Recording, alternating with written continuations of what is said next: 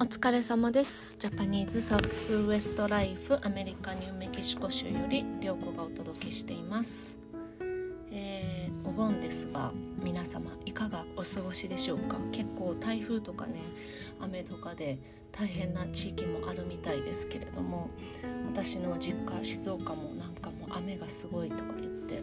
ますけれども皆さんまああのとにかくね何も被害が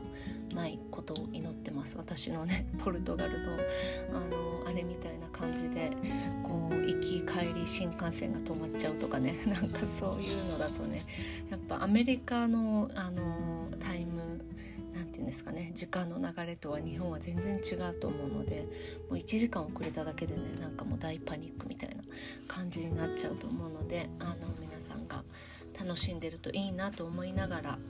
えーとまあ、インスタとかフェイスブックで見た方はいるかもしれないんですけれども、あのー、ここでもお話しした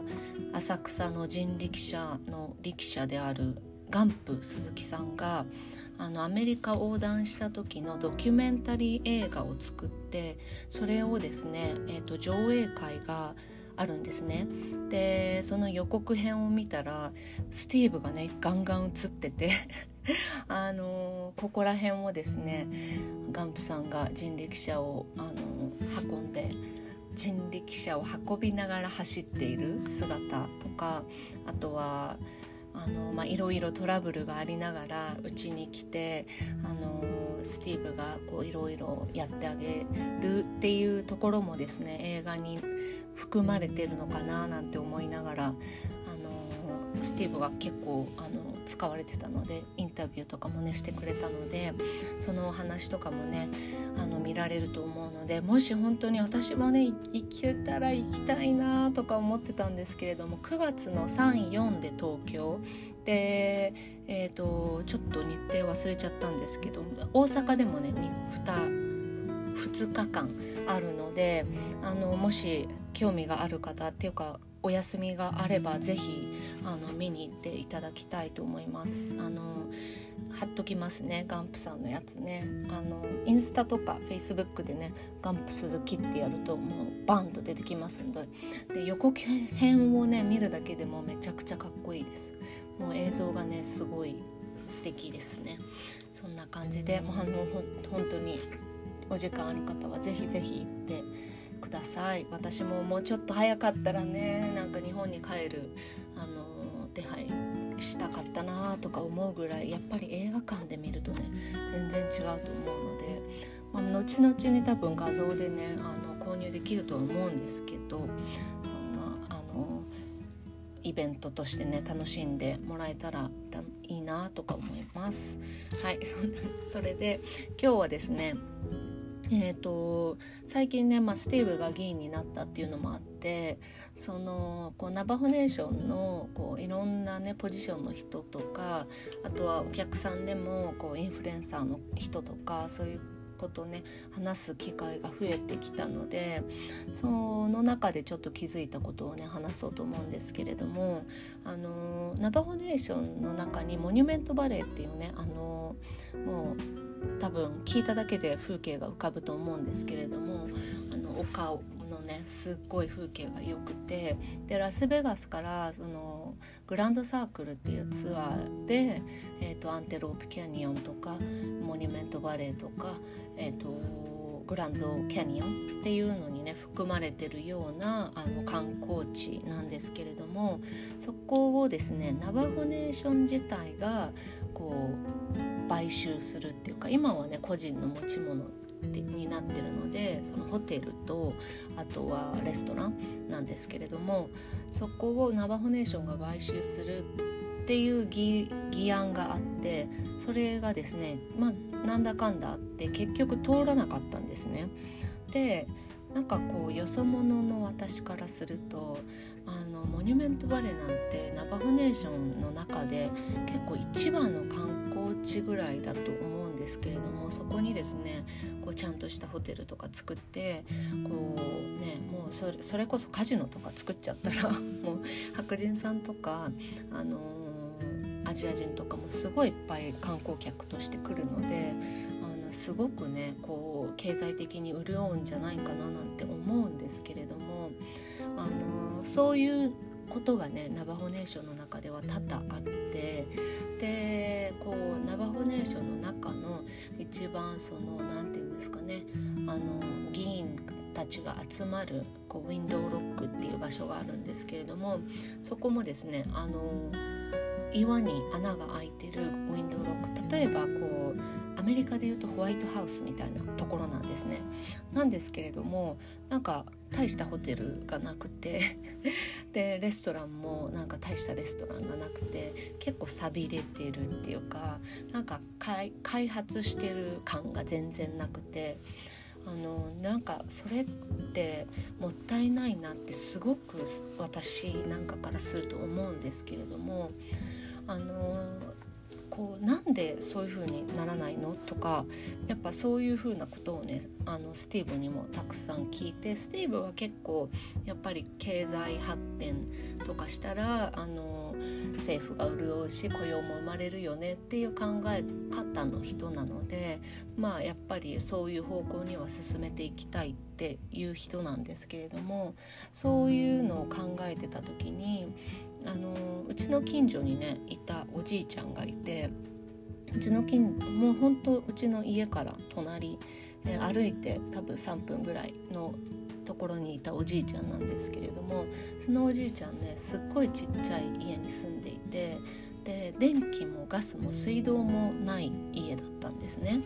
であのうちはもちろん電気もあるし、まあ、水はね、まあ、あえて通してないっていう理由があるんですけれども電気もガスもインターネットもあるしあのっていう場所なので通そうと思えば通せるんですね。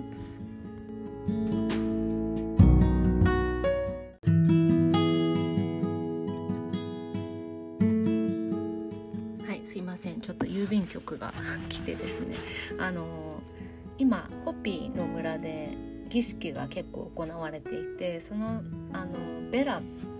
タワホングバっていうアーティストがあの牙の中にねこもってるのでちょっとジュエリーあの送るよって言って持っていけないから送るよって言ってねそれが来たんですけれどもあのオーダーしてたねペンダントと一緒になんか変なね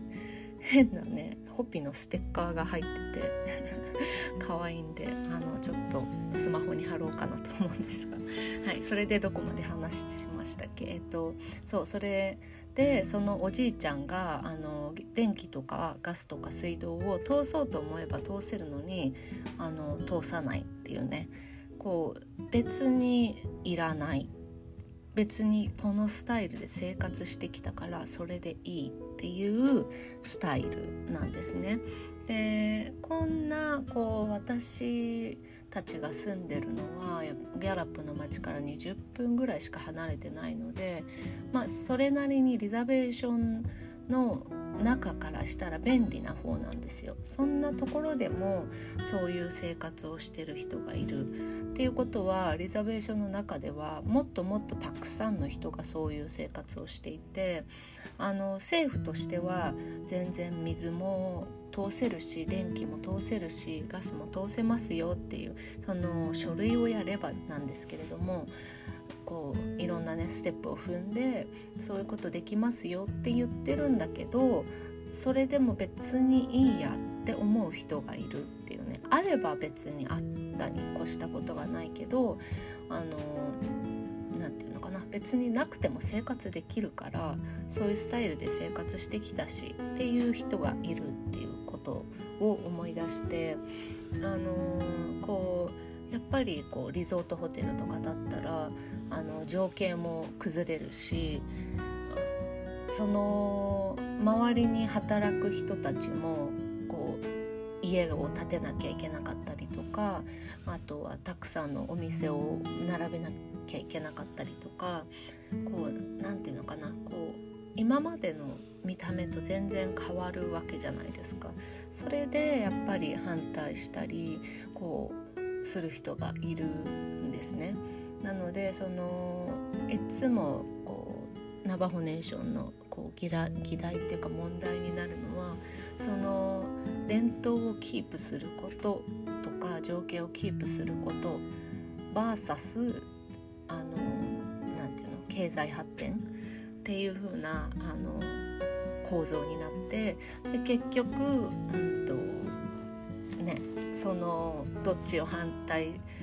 どっちを賛成するかっていう人が分かれてあの議案が通らなかったりするっていう感じで